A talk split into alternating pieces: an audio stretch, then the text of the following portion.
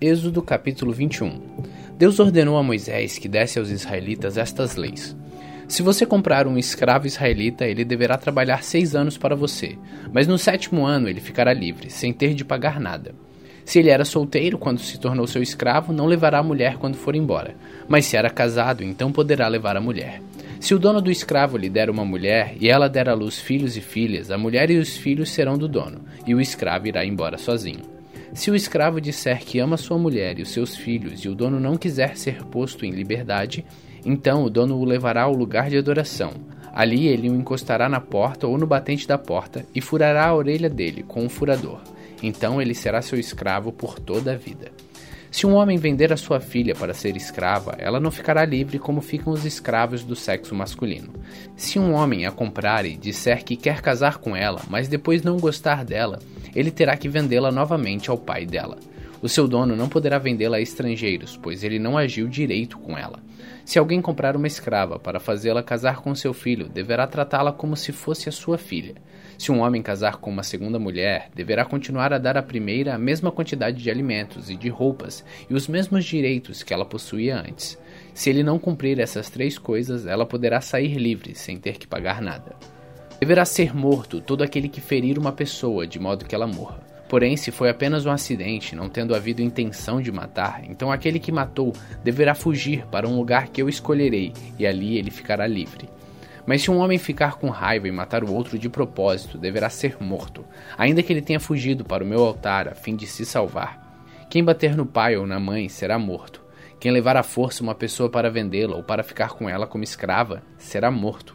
Quem amaldiçoar o pai ou a mãe será morto. Se durante uma briga um homem ferir o outro com uma pedra ou com um soco, ele não será castigado se aquele que for ferido não morrer.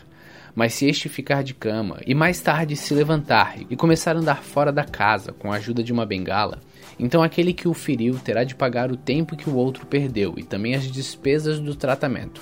Se alguém ferir a pauladas o seu escravo e ele morrer na hora, o que bateu será castigado. Mas se o seu escravo morrer só um ou dois dias depois, o dono não será castigado, pois a perda do escravo já é um castigo para o dono. Essa lei vale também para as escravas. Se alguns homens estiverem brigando e ferirem uma mulher grávida e por causa disso ela perder a criança, mas sem maior prejuízo para a sua saúde, aquele que a feriu será obrigado a pagar o que o marido dela exigir, de acordo com o que os juízes decidirem. Mas se a mulher for ferida gravemente, o castigo será vida por vida, olho por olho, dente por dente, mão por mão, pé por pé. Queimadura por queimadura, ferimento por ferimento, machucadura por machucadura. Se alguém ferir o olho do seu escravo e ele perder a vista, o escravo terá de ser libertado como pagamento pelo olho perdido. E se alguém quebrar um dente do seu escravo, ele terá de ser libertado como pagamento pelo dente. Essa lei vale também para as escravas. Se um boi chifrar um homem ou uma mulher e a pessoa morrer, o boi deverá ser morto a pedradas, e ninguém comerá sua carne, mas o dono do boi não será castigado. Porém, se o boi tinha o costume de chifrar as pessoas e o seu dono sabia disso e não o prendeu, e o boi matar algum homem ou alguma mulher, o boi será morto a pedradas e o seu dono também será morto. No entanto, se deixarem que o dono pague uma multa para salvar a sua vida, então ele terá de pagar tudo o que for exigido. Se um boi matar um menino ou uma menina, o dono será julgado por esta mesma lei. Se um boi chifrar um escravo ou uma escrava, o dono receberá como pagamento 30 barras de prata, e o boi será morto a pedradas. Se alguém tirar a tampa de um poço ou se cavar um poço e não o tapar, e nele cair um boi ou um jumento, essa pessoa terá de pagar ao dono o preço do animal. Ela fará o pagamento em dinheiro, porém o animal morto será seu. Se o boi de um homem ferir o boi de outro, e o boi que foi ferido morrer, o boi vivo será vendido, e o dinheiro será repartido entre os dois homens. O boi morto será dividido entre os dois também. Porém, se o boi já era conhecido como boi chifrador, e o seu dono não o prendeu, ele dará ao outro homem um boi vivo, mas o boi morto será seu. Êxodo capítulo 22 Se alguém roubar um boi ou uma ovelha e matar ou vender o animal, pagará cinco bois por um e quatro ovelhas por uma ovelha. Quem roubou deverá pagar por aquilo que roubou. Se não tiver com o que pagar, então deverá ser vendido como escravo para pagar por aquilo que roubou. Se o animal roubado, seja boi, jumento ou ovelha, for encontrado vivo com a pessoa que o roubou, ele pagará por mais um. Se um ladrão for apanhado roubando de noite uma casa e for morto, quem o matar não será culpado pela morte do ladrão, mas se isso acontecer durante o dia, ele será culpado de assassinato. Se alguém deixar que os animais pastem num campo ou numa plantação de uvas, ou se os largar para comerem as colheitas de outras pessoas, esse alguém pagará com o melhor do seu próprio campo ou com o melhor da sua própria plantação de uvas. Se alguém acender uma fogueira no seu campo e o fogo pegar nos espinheiros e se espalhar pelo campo do outro homem, destruir os feixes de trigo ou as plantações que já tiverem maduras, aquele que acendeu a fogueira pagará todos os prejuízos. Se alguém receber de outra pessoa dinheiro ou objeto para serem guardados, e isso for roubado da sua casa, o ladrão, se for achado, pagará o dobro. Mas se o ladrão não for encontrado, o dono da casa será levado ao lugar de adoração, e ali deverá jurar que não roubou o que lhe foi dado para guardar. Se uma pessoa ficar com um boi, ou um jumento, uma ovelha, roupas ou qualquer coisa perdida, e aparecer alguém dizendo que é o dono, o caso deverá ser levado até o lugar de adoração. Aquele que Deus declarar culpado pagará ao dono o dobro. Se alguém entregar um animal para o seu vizinho tomar conta, seja jumento, boi, ovelha ou outro qualquer animal, e o animal morrer ou ficar aleijado, ou se for roubado sem que ninguém veja o roubo, o homem que tomou conta deverá jurar em nome de Deus, o Senhor, que não roubou o animal. Se o animal não tiver sido roubado, o dono aceitará o juramento, e o outro não precisará pagar nada. Porém, se de fato o animal tiver sido roubado, então o outro terá de pagar ao dono pelo animal. Se o animal tiver sido morto por animais selvagens, o outro terá de trazer como prova o que sobrou e não pagará nada pelo animal morto. Se alguém pedir emprestado um animal e este ficar doente ou morrer quando o seu dono não estiver presente, quem pediu emprestado deverá pagar o preço dele. Mas se isso acontecer quando o dono estiver presente, o outro não precisará pagar nada. Se o animal estiver sido alugado, só será pago o aluguel. Se um homem seduzir uma virgem que não estava em casamento contratado, ele não pagará o dote da moça e casará com ela.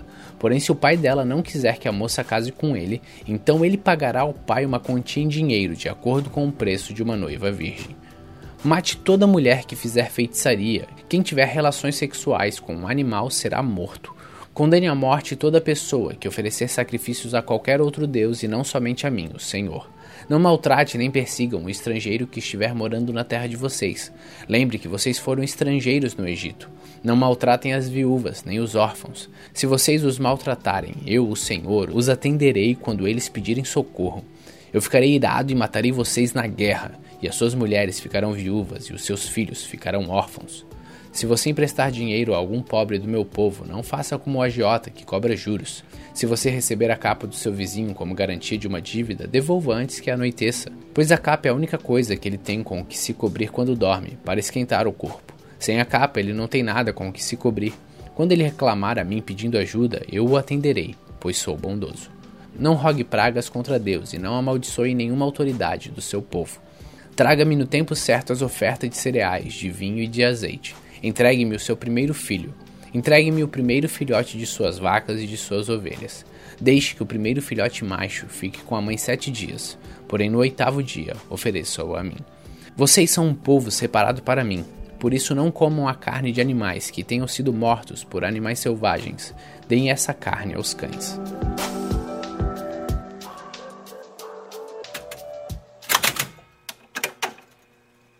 Salmos capítulo 36 o pecado fala ao perverso, lá no fundo do seu coração. O perverso não aprende a temer a Deus. Ele se julga muito importante e pensa que Deus não descobrirá o seu pecado e não o condenará. A conversa dele é má e cheia de mentiras, ele não tem juízo e não quer fazer o bem. Deitado na sua cama, ele planeja maldades. Ele anda por caminhos que não são bons e nunca rejeita as coisas más. Ó Senhor Deus, o teu amor chega até o céu e a tua fidelidade vai além das nuvens. A tua justiça é firme como as grandes montanhas, e os teus julgamentos são profundos como o mar. Ó Senhor Deus, tu cuida das pessoas e dos animais.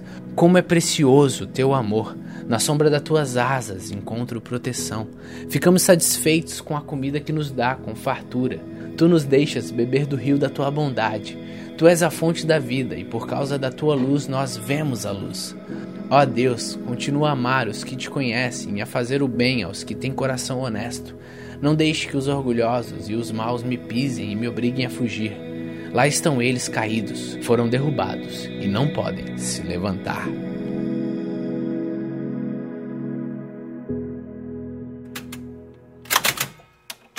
Marcos capítulo 16 Depois que terminou o sábado, Maria Madalena, Salomé e Maria, a mãe de Tiago, compraram perfumes para perfumar o corpo de Jesus.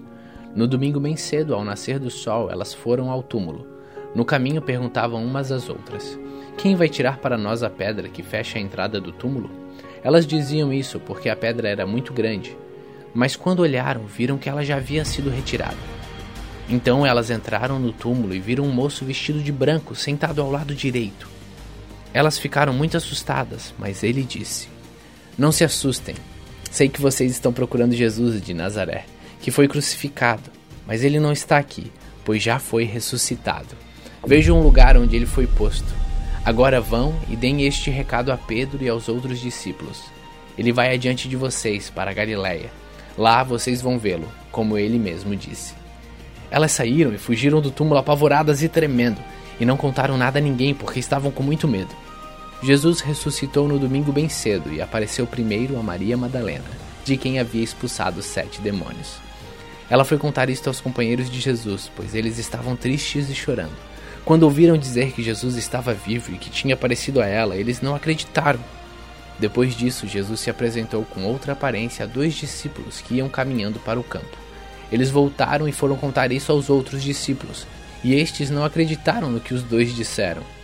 Por último, Jesus apareceu aos onze discípulos enquanto eles estavam à mesa comendo. Eles os repreendeu por não terem fé e por teimarem em não acreditar no que haviam contado aqueles que tinham visto ele ressuscitado. Então ele disse: Vão pelo mundo inteiro e anunciem o evangelho a todas as pessoas. Quem crer e for batizado será salvo, mas quem não crer será condenado. Aos que crerem será dado o poder de fazer estes milagres: expulsar demônios pelo poder do meu nome, falar novas línguas. Se pegarem cobras ou beberem algum veneno, não sofrerão mal algum. E quando puserem as mãos sobre os doentes, estes ficarão curados. Depois de falar com eles, o Senhor Jesus foi levado ao céu e sentou-se ao lado direito de Deus. Os discípulos foram anunciar o Evangelho por toda parte, e o Senhor os ajudava, e por meio de milagres provava que a mensagem deles era verdadeira.